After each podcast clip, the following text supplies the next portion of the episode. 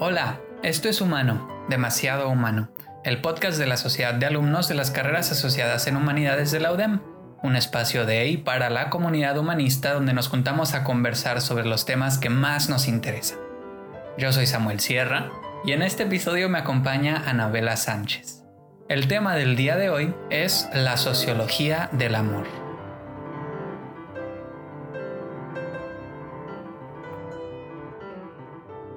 Hola, hola, qué alegría estar aquí.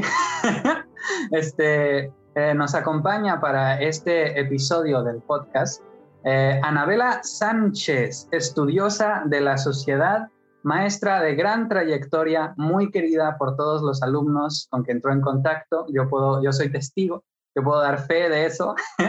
este, y Anabela, ¿cómo estás? Qué gusto. Hola. Y Samuel, muy bien, gracias, gracias a todos los que nos están escuchando y que nos van a, esta es una plática muy interesante. Gracias por invitarme. Espero que la plática nos ayude a entender un poco más sobre el tema que no, que no has dicho ahora que me acuerdo.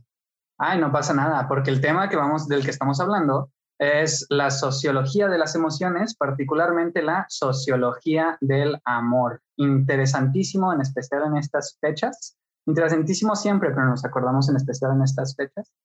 Y yo creo que algo bueno para empezar como a entrar en materia, la conversación, de aquí del, diálogo, este, de lo que vamos a venir platicando, es preguntar, preguntarte, Anabela, eh, ¿qué es ¿no? y qué no es la sociología de las emociones? ¿Cómo diferenciamos el trato de, de las emociones en la sociología ¿no? con otras disciplinas? Por ejemplo, de manera más particular, ¿cómo podríamos diferenciar a una sociología de las emociones con una psicología de las emociones, por ejemplo?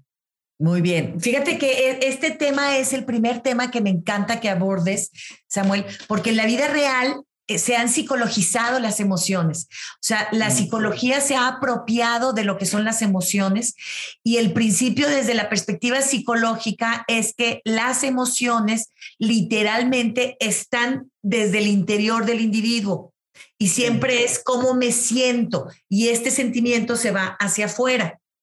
Y entonces Así hemos considerado siempre el concepto de las emociones, pero en la vida real, eh, la sociología la aborda desde la perspectiva completamente contraria. Las emociones no residen en el interior de nosotros, ni las emociones literal son libres. No residen en objetos, no residen en personas. Lo que hace es que las situaciones, las acciones, eh, las personas o las cosas, lo que esté al exterior del individuo en el contexto, va a generarle al individuo ciertas emociones. Y es entonces con nuestra esfera cultural, que algunos de nuestros alumnos se acordarán mm. exactos, con toda la información que nosotros tenemos, sabemos cómo nos apropiamos de eso que está sucediendo. O sea, si vemos un gatito recién nacido, nos genera una emoción, pero no es porque yo me sienta tierna, sino el gatito genera emoción. ¿Y por qué genera emoción? Porque nos han dicho que los gatitos chiquitos son tiernos. Pero si vemos un tigre chiquito, no estoy segura que sintamos lo mismo. Y si tenemos más información, diríamos, si hay un tigre chiquito, de seguro hay una tigre mamá por ahí cerca. Entonces, te fijas, toda esta es una construcción, como ya lo saben, una construcción que hemos desarrollado a través de las diferentes culturas. Por eso las emociones se interpretan diferente y no solo de culturas, sino de maneras de pensar. Y eso es, eso es lo que hace que para los antropólogos y los, y los sociólogos las emociones no deberían de considerarse como estados psicológicos, sino más bien como prácticas culturales en la interacción que hay entre el ser humano y lo que está alrededor, objetos, situaciones, acciones, personas. No sé si más o menos quedó clarín. Claro, claro. Y, o sea, hace rato, eh, o sea, si hace rato me hubieras preguntado, ¿tú dónde piensas que están las emociones? Yo he dicho, no, aquí adentro, aquí en mi cabecita o aquí en mi corazón. O si depende del tipo de emoción en dónde estaban, o dónde la siento, dónde siento la emoción. Pero esta, esta perspectiva sociológica hace bastante sentido, ¿no? Hace bastante sentido que este, las emociones vienen como de los estímulos que recibimos afuera de, y, y, de las, las como, como nos dices, de, bueno, pues estoy tratando de hacer como espejo, a ver si entendí bien. De las, este, las emociones vienen de los estímulos que están afuera y de eh, las nociones sociológicas, perdón, sociales que hemos eh, como adherido a esos estímulos, ¿no? Y que esas nociones varían de cultura a cultura, ¿no? Entonces, la misma cosa que uno ve acá, este, por su contexto social, lo hace sentir de una manera, tal vez a otra persona en otra parte del mundo, en otro contexto social, igual en, aquí mismo en Monterrey, pero con otro contexto social, le produzca una emoción diferente. Quizá ni siquiera social, podría ser también como de vida, experiencia de vida. Puede ser experiencias de vida, puede, fíjate, acuérdate que en la cuestión, en la cuestión, en la construcción social del individuo, estamos hablando de que hay contextos macros, pero también hay contextos micros y obviamente personales. Entonces, no solo estamos hablando de en, qué país vivo, en qué cultura vivo, en qué grupo social vivo, qué ideologías comparto, qué ideas tengo, o sea, qué, qué, qué eh, prácticas eh, espirituales tengo. Todas esas cosas son las que hacen que nosotros reaccionemos o no de cierta manera. Obviamente que nosotros pertenecemos a grupos sociales que nos identificamos. O sea, por ejemplo, si nosotros estamos a favor de, de, de, la vida o nosotros vamos a, juntarnos y todo lo que implique muerte, o por ejemplo el aborto, no es que el aborto es malo porque matamos, pero pues en China la gente aborta y no pasa nada. No siente una tristeza ni siente una aberración, pues porque es algo que no pasa nada. Si te fijas cómo son, lo de afuera te, te va a hacer respuesta en función de lo que tú tienes aquí adentro, pero es una construcción cultural, ¿ok?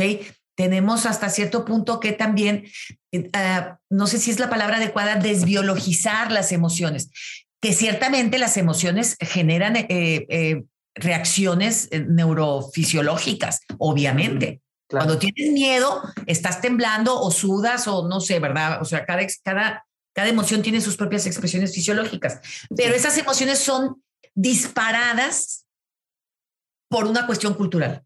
Sí. ¿Sí me explico? es como cuando las niñas, cuando una bebé, ¿qué es lo que sucede en el proceso de socialización? Los niños chiquitos agarran una cucaracha y la soban y ¡ay, qué bonito! Porque ellos no saben que debe de darle asco. Porque como la mamá le enseñó una mariposa, que es un insecto también, ah, pues, o, ve una, ay, pues es un, porque todavía no está conformado que, ay, no, qué asco, aléjate de las cucarachas. Es un ejemplo de, de, cómo un insecto puede o no generar este asco, que es una emoción.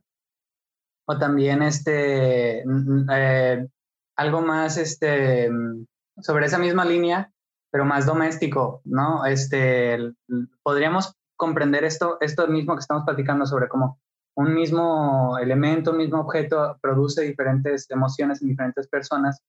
Eh, si hablamos de perros y gatos, o sea, de, personas que tienen pavor a los perros, personas que tienen amor por los gatos eh, y viceversa, eh, será más que por algo que está dentro de ellos, por su disposición como, o por sus estados psicológicos, más que eso, sino por la forma en que han sido eh, criados o formados a pensar en los perros o por lo micro, sería más bien lo micro, ¿no? Como sus experiencias de vida. Tiene que ver lo micro, tiene mucho que ver lo micro, pero también hay cuestiones culturales, porque por ejemplo, en algunos países del mundo, pues comen perro, en mm. algunos países del mundo comen caballo, creo que es Italia.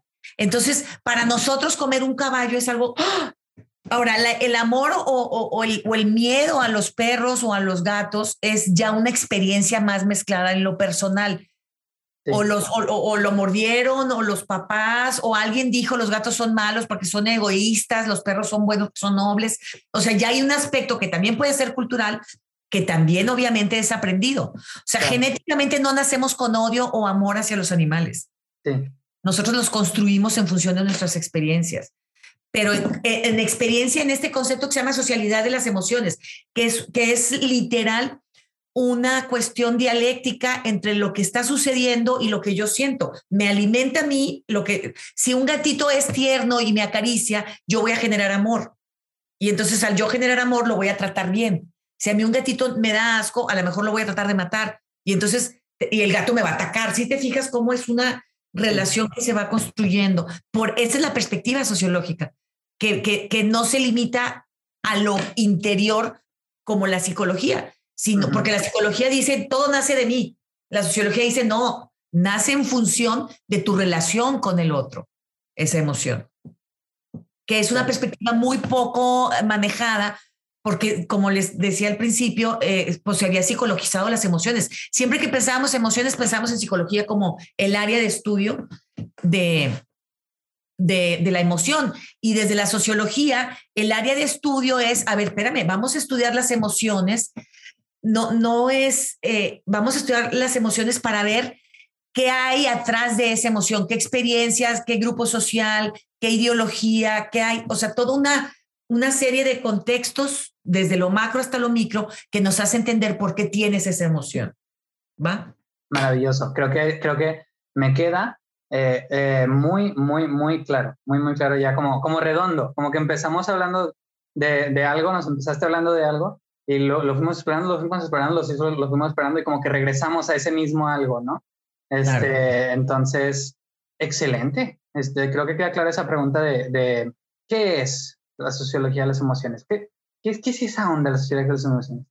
Este, entonces, podríamos pasar a, otra pregunta que, que, siento que rebota de eso, que es, em, entonces, si ya, si ya sabemos cómo trabaja la sociología de las emociones, ¿qué significa a partir de, ese, de esa forma de trabajar sentir? O sea, desde la sociología, ¿Qué significa sentir?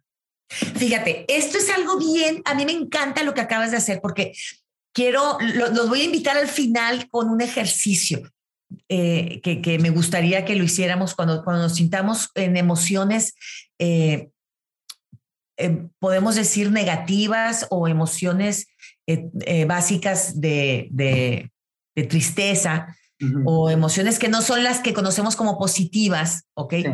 es que el principio es que toda emoción, todo lo que significa, implica sentir. ¿Y qué significa sentir? Estar involucrado. Cuando yo no estoy involucrado, significa que hay indiferencia. ¿Ok? Entonces, cuando hay indiferencia, pues obviamente, pues no hay ningún sentimiento, no hay ninguna emoción, no hay nada que de hecho es lo peor, que cuando nosotros tenemos una relación con una persona, el que literal no nos hable, no nos pele, no nos, no nos ubique en el mundo, nos duele mucho porque la indiferencia es, el golpe más fuerte que tenemos, que tener, que tenemos en las relaciones personales. Desniégamelo. Ay, hace mucho Sí, sí, sí, no, no lo puedo desniegar. Se siente, sí se siente. El sentir técnicamente puede estar directamente involucrado, o sea, yo estoy directamente involucrada, por ejemplo, en esta plática, porque es un tema que me gusta, es un área que, que, conozco, a ti te interesa y yo veo tu interés, entonces estamos ambos dos directamente involucrados. O podemos estar indirectamente involucrados. O sea, hay información que, que, es lo que puede ser con algunos de los que nos están escuchando. A lo mejor no entienden muy bien qué es sociología, ni mucho menos sociología de las emociones, pero les interesa tener la información y adquirir la información porque les puede servir para su área, para su trabajo, o porque a lo mejor piensan que van a resolver su problema con el novio, vete a saber. Entonces, como que, pero siempre tiene que haber el concepto de involucramiento. Mm. Ahora, ¿de qué va a depender el grado de involucramiento? Pues va a depender del interés que yo tengo. Entonces, y esto lo podemos ver muy claramente en las relaciones personales, de cuando a mí me interesa algo, te involucras al 100 completamente. Y, tan es así que se te pasa el tiempo. Pensemos en la mejor clase que has tenido o en una de las materias o en, una clase en donde el tema es muy interesante y estás tan involucrado en, lo que está sucediendo que de repente, bueno, chicos, acabó la clase y tú, ¡Ah! ¿pero por qué se acabó tan rápido? Significa que estabas directamente involucrado, estabas sintiendo eh, una serie de emociones de, de, alegría, tal vez de, no sé, mil morales como, de, como empatía, estoy de acuerdo con lo que estás diciendo. Y ese involucramiento es lo que significa sentir. O sea, sentir tiene que ver técnicamente con estar involucrado. Y por eso, como yo decía, cuando nosotros somos indiferentes, es exactamente el menor límite de involucramiento que hay. O sea, no me interesas para nada lo que hagas. Qué horrible, ¿verdad? no, no nos gusta. O sea, sentir siempre va a estar involucrado en algo, no hay manera. Y de hecho, este, este sentir, este involucramiento va a ser precisamente una función que nos va a ayudar a regular toda la organización, todo el, toda la estructura que tenemos en este proceso del ser humano de actuar e interactuar como humanos. ¿Sí me explico? sí. Por eso, cuando, por ejemplo, nosotros estamos de acuerdo en, en, en, apoyar a las mujeres, hay un involucramiento directo porque estamos estamos de acuerdo que esta cultura patriarcal es injusta. Entonces queremos apoyar a que las mujeres tengan la igualdad de oportunidades. Como nosotros creemos eso, nos involucramos. Pero habrá gente que diga, ay, por favor, eso no son payasadas. Las mujeres no tienen ningún, todas están igual, la mujer no tiene lo que quiere porque no quiere, por su culpa. Ya ves que no es cierto que hay gente que piensa así, que tiene que ver mucho con desconocimiento, pero también tiene que ver que no le interesa el tema. Y como no está involucrado, pues se hace a un lado, ¿sí me explico? Sí. Por eso es bien importante que cuando nosotros decimos que, el concepto desde la perspectiva sociológica es el involucramiento en nuestro contexto. Y tú, yo como maestra que era, me daba cuenta en el involucramiento, en la manera en que los alumnos responden ante lo que yo digo. Y aún en COVID, en las clases en línea, eh, los comentarios que hacen a un lado, que para mí fue lo mejor que me pudo haber pasado, porque yo a través de sus comentarios, de sus risas o, lo que yo hacía eh, en, en, los, en los, ¿se acuerdan que yo siempre me encantaba poner las preguntas de sí o no? ¿Cómo se llamaba eso? Ya se me olvidó. Ah, este, los sondeos. Los sondeos. Eh, los sondeos para mí, o sea, para ustedes eran divertidos, pero era mi estrategia de ver si me estaban poniendo atención. Era, era ver, era tratar de percibir en la distancia qué sentían de lo que estamos viendo. ¿Sí se fijan? Y ese involucramiento es la clave de lo que es el sentir y es algo que tenemos que darnos cuenta porque actuar, sentir y pensar es un proceso unificado. Fíjate, esto es bien importante. Actuar, sentir ay no, estoy chueca, actuar, sentir y pensar. Este, es, son tres cosas bien importantes a la hora en que nosotros tenemos un contacto con la vida social. Porque nosotros accionamos algo, o sea, ahorita estamos en un diálogo tú y yo, estamos actuando y esto va a generar sentimientos entre la gente que nos está escuchando y posteriormente va a pensar sobre lo que estamos diciendo. ¿Sí te fijas? O sea, habrá sentimientos que digan, oye, esto está súper padre, está súper interesante. Ah, ya salieron con sus cosas de la sociología. O sea, qué flojera, me da flojera. O me da coraje lo que estoy escuchando. O sea, cualquier cantidad. O me encanta la sociología, qué bueno, me adoro. ¿Te fijas? Entonces, todas las acciones generan sentimiento y este sentimiento genera un pensamiento. Entonces, esta, esta trifecta se llama así. Sí. Es, es algo que yo les quiero decir como una sugerencia. Cuando nosotros nos estemos tristes o que nos sintamos abatidos, hay que hacer algo, accionar algo físicamente que nos genere algo positivo. Entonces, por eso cuando cantamos, cuando bailamos, eh, cuando estamos con amigos en fiestas, ¿qué es lo que sucede? La emoción que tenemos es de felicidad, de alegría, de, de diversión, te fijas al, positivos y entonces estamos a gusto, pensamos, eh, me la estoy pasando padre. Entonces, cuando tengan algo así, pónganse a bailar o a cantar, porque literal la acción despierta un sentimiento y ese sentimiento cambia mi pensamiento de tristeza, de no, es que ya no quiero estar aquí, el mundo es muy difícil, hay que accionar. ¿Ok? Porque la idea es, ahora, generalmente, yo no soy psicóloga y los psicólogos a lo mejor tendrán mucho más que decir, mucho más sabiamente que yo, pero al final del día, eh, la interacción del ser humano con el otro es básico. No podemos jamás de darnos, o sea, el, el, ser humano nació para estar involucrado, no nació para estar en la montaña como ermitaño. O sea, no, no, no somos así, técnicamente hablando. Sí, y de, y de esa como de esa relación que tenemos, de, de, ese hecho de que no somos islas, este, surge una gran, gran, una gran gama de oportunidades de, de, de involucrarnos, ¿no? Involucrarnos los unos con los otros. Y en ese, dependiendo de, de, qué tan dispuestos estamos a involucrarnos, qué tanto gusto nos da involucrarnos o qué tan, bueno, gusto supongo sentido eh, pensado como en, no tanto en términos de placer, sino en términos de intensidad. Sea, qué tan, qué tan intensamente el involucramiento, sí. Ajá. Eh, uno se podría involucrar de una manera tan intensa, pero al mismo tiempo tan negativa que repudia una idea, ¿no? Que le da asco una idea. Claro. uno se puede involucrar de una manera tan intensa, pero tan positiva que adora una idea, ¿no? Este, claro, porque el, perdón que te interrumpa. El, entonces hace sentido, eh, perdón, perdón, perdón. Entonces hace sentido lo que nos explicabas. Así es como dice sentido lo que nos explicabas. Claro, claro. Y porque el grado de involucramiento es casi, casi técnicamente es independiente del objeto. Eh, o, está, eh, por ejemplo, yo puedo involucrarme de diferentes niveles. Eh, eh, puede ser algo débil. Vamos a pensar, para empezar ya a entrar en las cuestiones de las, del amor, en una pareja. o en una amistad, eh, a veces nosotros nos podemos involucrar de una, manera intensa o débil, porque pues no me convence del todo, pero es bueno tener pareja porque te lleva, te invita al cine. Ay, sí, ahí sí, ahí sí estoy de acuerdo con lo patriarcal, ¿eh? te pagan las cosas. perdón, perdón, no se enojen. Este, es decir, puede ser intenso o puede ser débil porque no me interesa tanto, porque no quiero estar sola y más vale estar más vale estar acompañada que sola. Hay gente que piensa eso. O el involucramiento puede ser momentáneo. Ahorita, ahorita te estoy, necesito tu compañía para que me ayudes a explicar estadística porque soy mala. O puede ser algo continuo.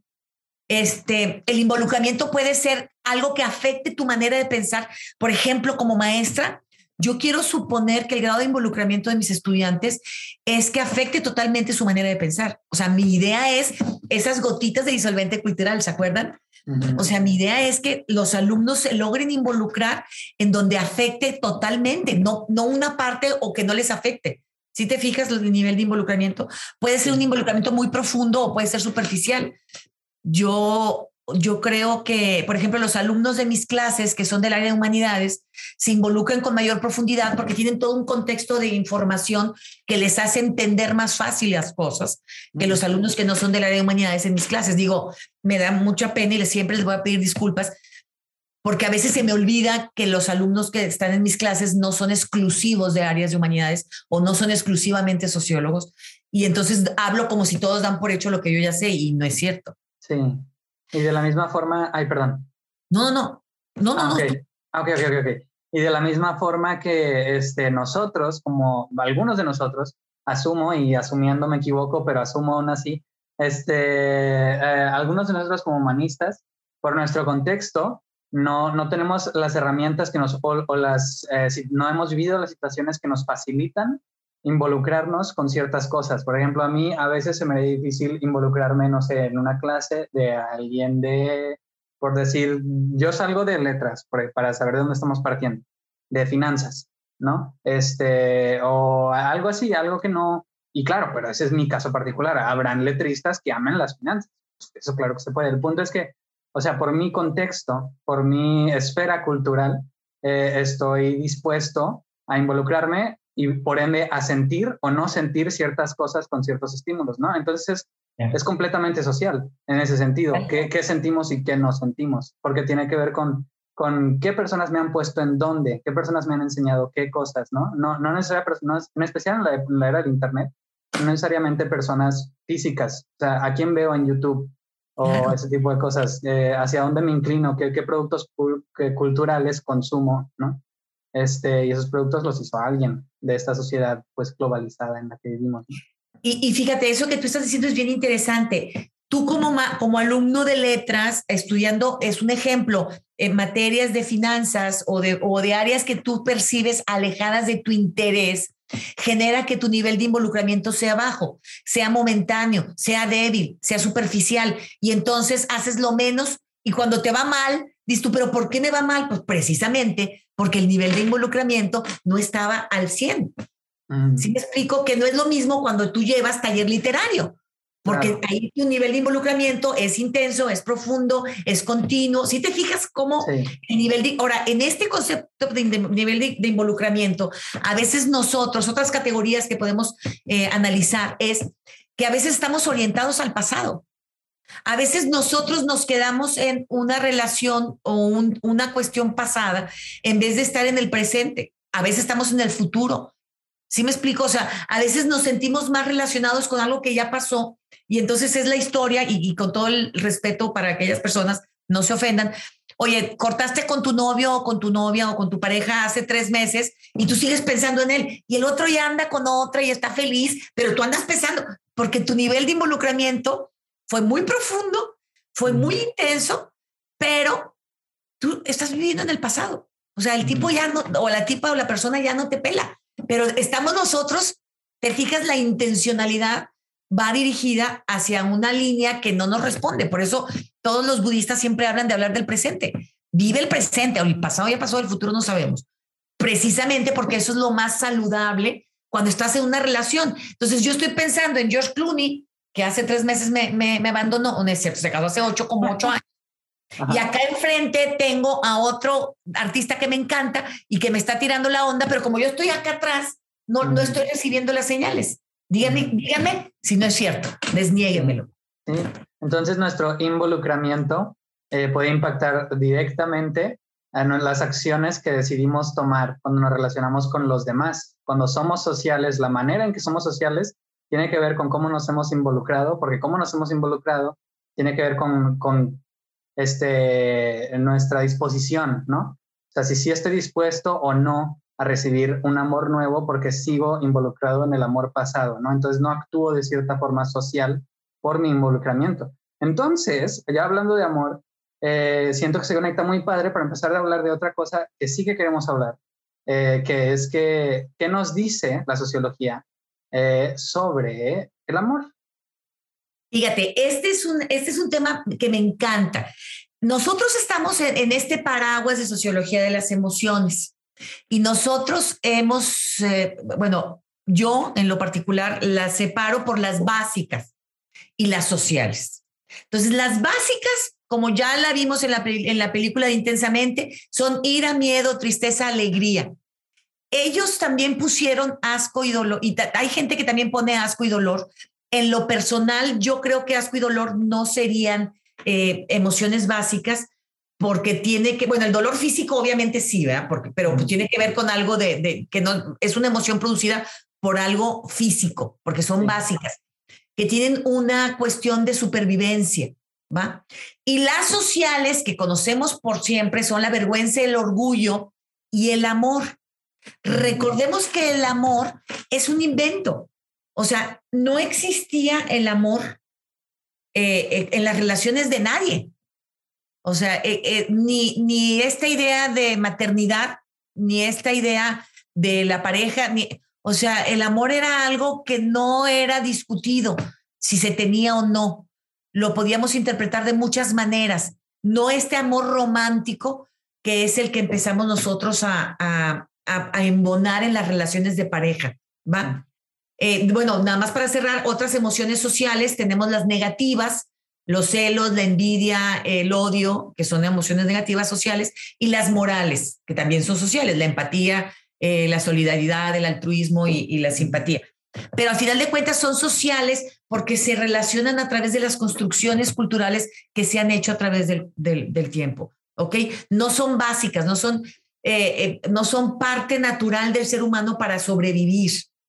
¿Ok? Entonces, cuando nosotros hablamos de amor, entramos en un tema de construcción completamente, pero completamente social. ¿Cómo sabemos que es el amor de mi vida? Cada uno de los 80 novios que tuve, dije que era el amor de mi vida. ¿Por qué dije que era el amor de mi vida? Si en la vida real, pues 80 veces tuve amores de mi vida, 80 vidas tuve o qué porque nosotros vamos construyendo esto.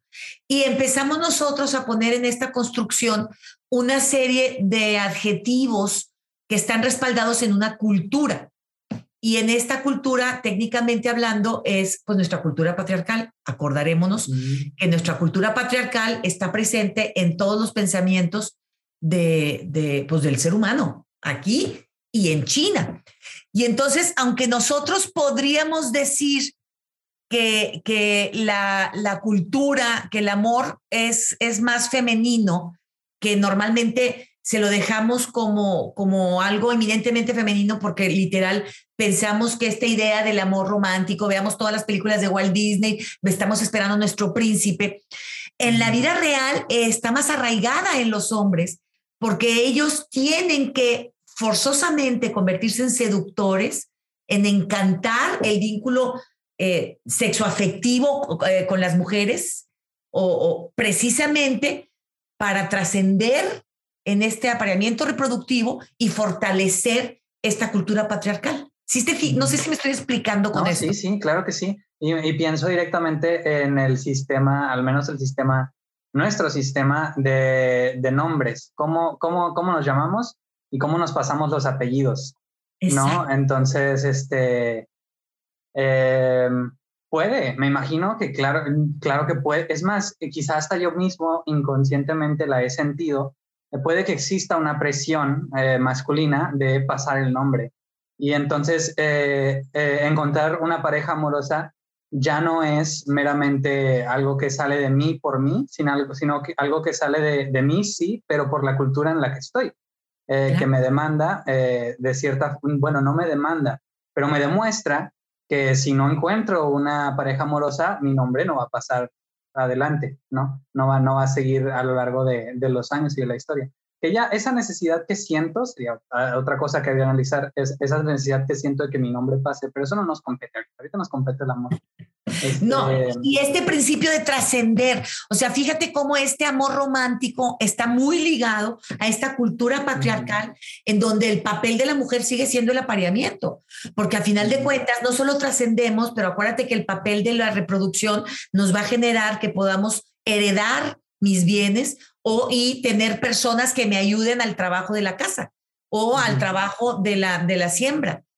Pues sí me explico. Entonces hay un, hay un proceso muy bonito que no nos, que no nos tenemos conciencia porque lo tenemos sedimentado y lo tenemos reificado, conceptos que mis alumnos de sociología deberían de recordar. Claro, claro. Eh, el principio es que no nos damos cuenta que es algo construido por el hombre. Siempre ha sido así y pensamos que va a ser así toda la vida. Lo tenemos tan adentro, tan, tan, tan adentro, que no nos damos cuenta que así es. Pero este amor romántico también está cambiando porque afortunadamente la información que estamos recibiendo a través de las redes, de otras culturas, de otras maneras de pensar, se ha abierto tanto que entonces nos está dando opciones. Y entonces em, desde el principio, nosotros teníamos por siglos las relaciones homoparentales, no, homoparentales no es cierto, este, heterosexuales, perdón, perdón. Sí, sí, sí, sí.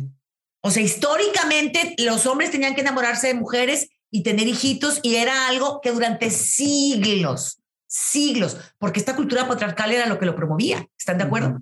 Sí. Y hasta hace, aunque bueno, no quiero entrar en discusión porque es otro tema, pero la homosexualidad ha existido mucho antes que la cultura patriarcal. La homosexualidad está en todos lados desde hace mil años, pero eh, este, esta cultura patriarcal, esta cultura judío-cristiana nos dice, no, la homosexualidad no está bien. Pero luego empezamos a ver países que aceptan la homosexualidad, países que aceptan matrimonios, países que aceptan que adopten hijos.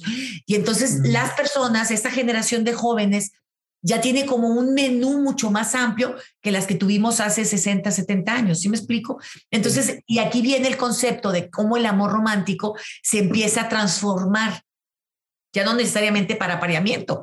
Ahora los jóvenes, y eso es algo que a mí me encanta verlo, dicen, espérame, los hombres y las mujeres somos iguales, yo no quiero una, pareja para, o sea, que quiero una pareja que sea igual que yo y que tengamos las mismas oportunidades los dos y que trabajemos los dos y que nos pongamos de acuerdo los dos. Este tipo de discusiones, les puedo asegurar que las gentes que nacimos en los 50, este, no, ni de chiste teníamos esa manera de pensar, admítanlo. Claro.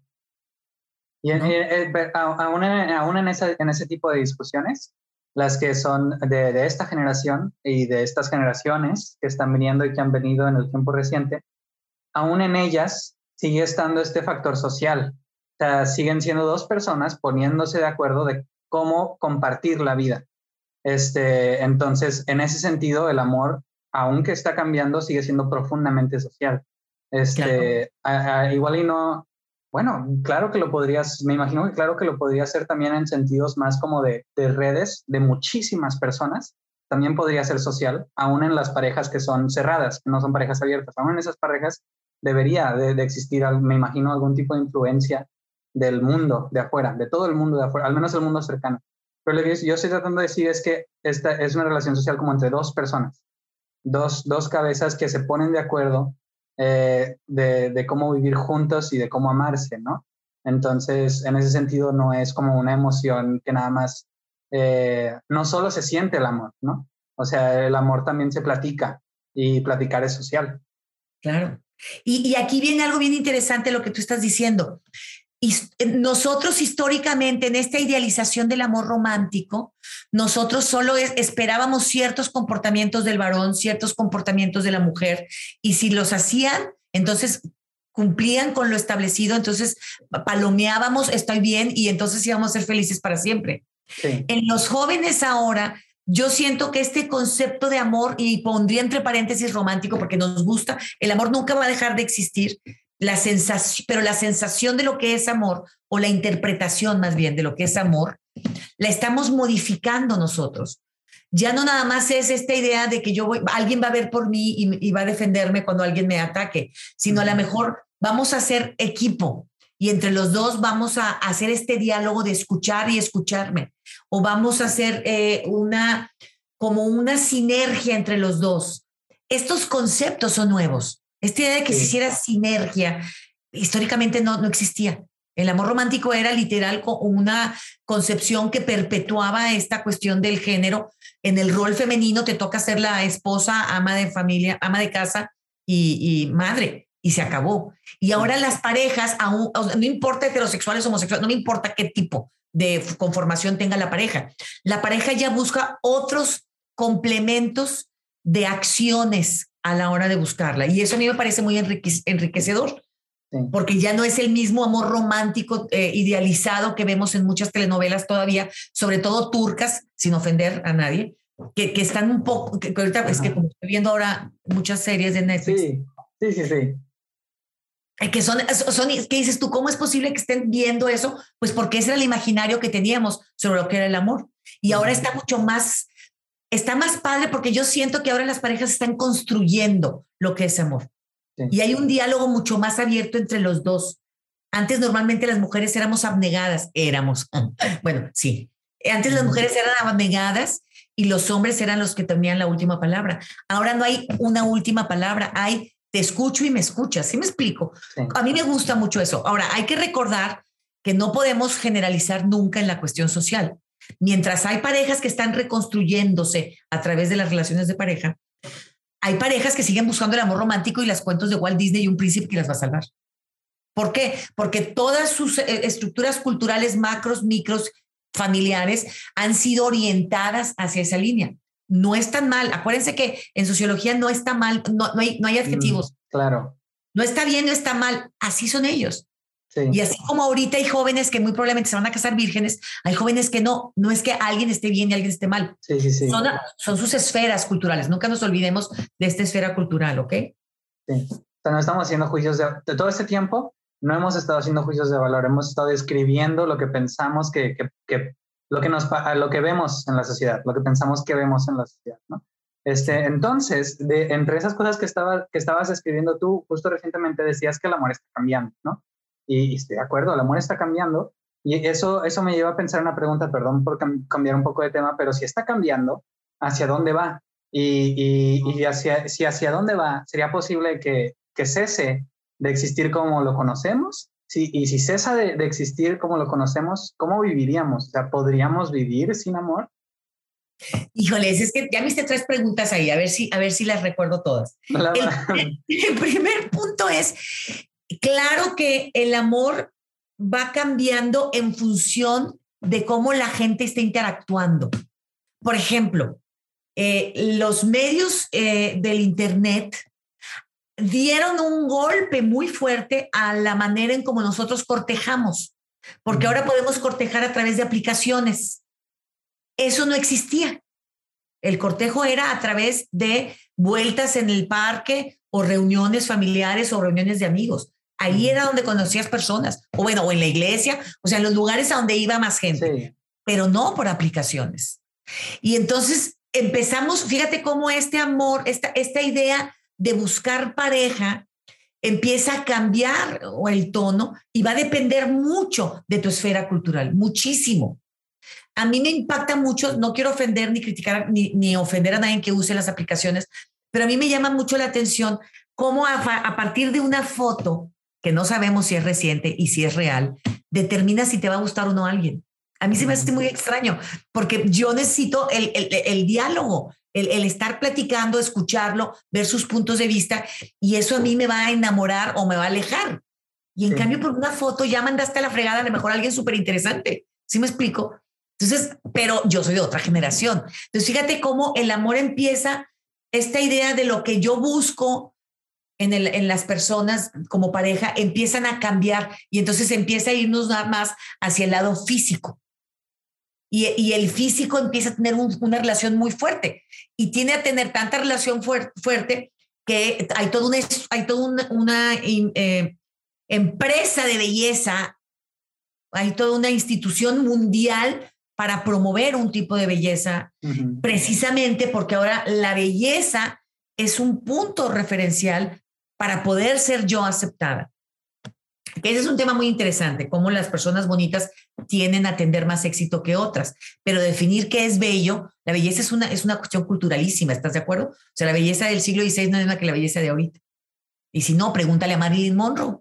Marilyn Monroe no entraría en ninguna manera en el, en el estereotipo de belleza actual. Diríamos que está llenita, o como le dicen, gordibuena. Sí sería gordibuena, ¿no? ¿O no? No sé. Yo tampoco sé, perdón, perdón. Entonces, vemos cómo es el amor, al igual que las sociedades, van evolucionando, van transformándose. No sé si es evolucionando para bien o para mal, pero se van transformando porque se van adecuando a lo que está sucediendo. ¿Te fijas entonces cómo el amor es una construcción? Si fuera algo, el miedo es miedo. Y tú vas a sentir miedo cuando acerques eh, eh, cuando, se acerque un león a ti, vas a sentir miedo tú y el de Alaska y el de China y el de Noruega. Sí, sí, o, perdón, o es cuando viene un león, se siente miedo, eh, o sea, se sentiría el miedo hace 5.000 años cuando uno se encuentra una bestia y se sentirá miedo, se sentirá miedo en 5.000 años cuando se vengan los aliens.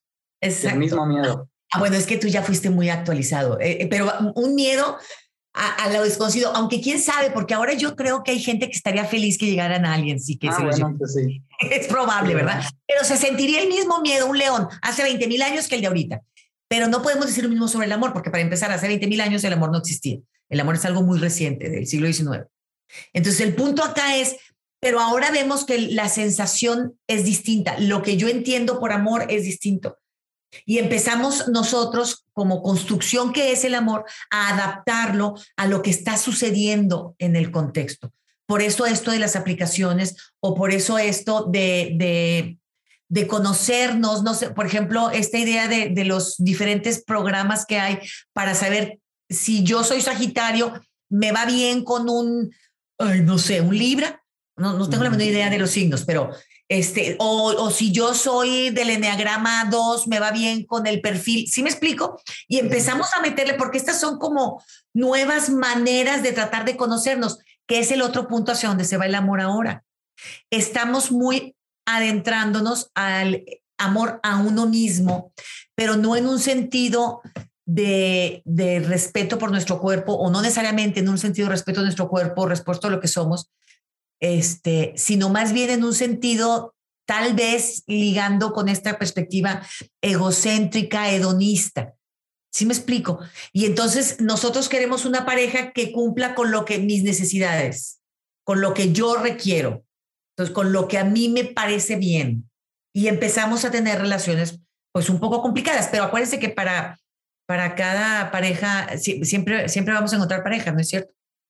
Entonces, al final del día, habrá personas que se sientan necesitadas por alguien egocéntrico o habrá personas que se sientan, o sea, siempre hay una, ¿cómo se llama la frase? Si cada oveja con su pareja. Mm. Yo, yo estoy convencida, no sé tú qué opinas, Samu, de que aves del mismo plumaje vuelan juntos. Y al final de cuentas, cuando tú encuentras a alguien que es igual que tú, que piensa igual que tú, es más probable que lleven una relación más sana, más, más larga, que estén interesados en mantener la relación, a que si no son, a que, a que si son aves de diferente plumaje, diría. Sí, ¿no? Y este, eh, este, eso, sí, sí, sí, sí. Y eso, hemos estado hablando mucho sobre relaciones de pareja, este, em, de, un, de, un, tipo de amor de, de, dos personas que quieren como unir su vida en, un sentido que no, es, que, que no es necesariamente solamente amistad, que no es únicamente amistad. Entonces, esto último que comentas sobre que vuelan juntas aves del mismo plumaje, me hace pensar en que el amor, me hace recordar que el amor también es amor de amistad, que en la amistad también hay amor. Y que este, solemos tener amistades fuertes con personas, bueno, al menos desde mi experiencia, suelo tener amistades fuertes con personas con las que coincido en ciertos puntos esenciales, ¿no? Este, y con los que difiero en otros puntos que también son esenciales, porque es necesario también diferir, claro, para poder tener conversación, para poder tener Eh, pero claro, para poder tener una amistad de ese tipo, bueno, a ver, me estoy desviando. El punto es que el amor también es de amistad y se ve en eso de, de que aves de las mismas, del mismo tipo de plumas vuelan juntos.